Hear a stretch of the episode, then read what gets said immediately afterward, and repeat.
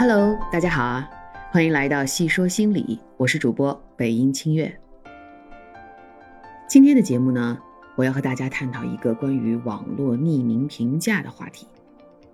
首先呢，先来一段我们的小剧场，在两分钟处有惊喜哦，千万不要走开。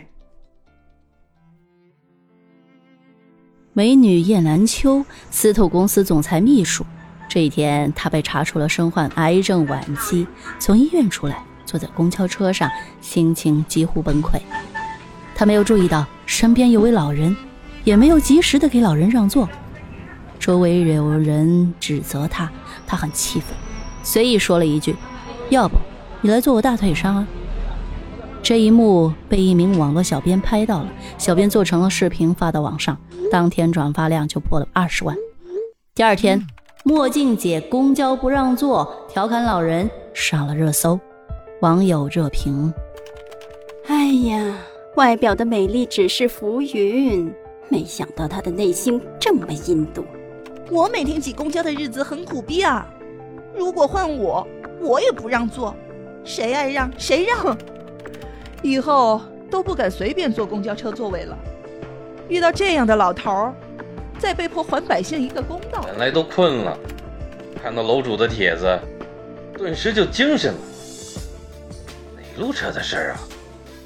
我愿意去做墨镜姐的大腿。排队做墨镜姐大腿。排队做墨镜姐大腿。哼，我看此女从小缺少父爱。道德沦丧，人肉丫的，看着还是个美女，呸！竟然能做出这种事情！排队做墨镜姐大腿，此女需劳改。鉴定完毕。此女缺少排队做墨镜姐大腿。此女需劳改。鉴定完毕。此女需劳改。鉴定完毕。此女需劳改。鉴定完毕。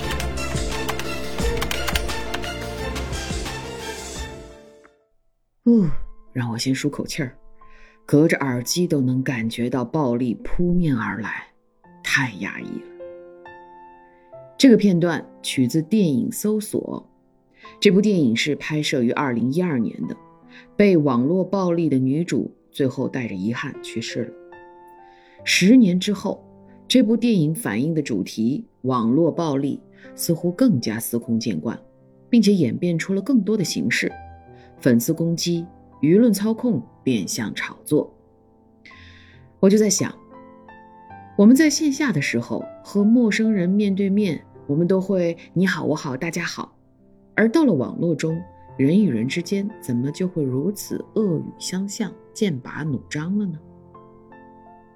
网络暴力之所以会出现啊，有非常多的个体原因和社会原因，我就在这里先说几个我认为比较明显的。第一呢，是匿名。网络上的匿名使大家在发表言论的时候不用承担责任，这个时候更容易说出一些极端的话语。同时啊，当这种匿名隐藏在一个群体中的时候，就会导致群体极化，就是说，周围有人和自己步调一致，会让自己觉得极端行为也是正确的，甚至看到别人的极端行为还会主动模仿。比如刚才小剧场里的跟帖一族，他们以这种跟帖的形式，一边来表达自己和楼主一致的观点，一边会有更多人进来模仿跟贴，这就是所谓的群体极化。第二是虚拟，网络可以帮助人们暂时脱离现实，进入虚拟世界，而这个虚拟世界有着和现实中完全不同的一套规则，那些在现实中不得志的人。就希望在虚拟的世界中找到存在感，比如啊，网上有句话说，在现实中我在学校被人踩头，在家被父母亲戚支配，被女性嫌弃，被朋友当狗，但在网上，我全力出击，意气风发，键盘侠出现了。第三，是文字表达的局限性，在现实中，我们的。沟通表达会借助表情啊、声音啊、肢体动作，甚至语气等等，是一个多维度、全方位的表达，它的含义更丰富啊，不容易让沟通产生误解。而网络只是借助单一的文字，这种沟通是有局限性的，很容易产生误解。冷冰冰的文字会阻断人与人之间温情的交流。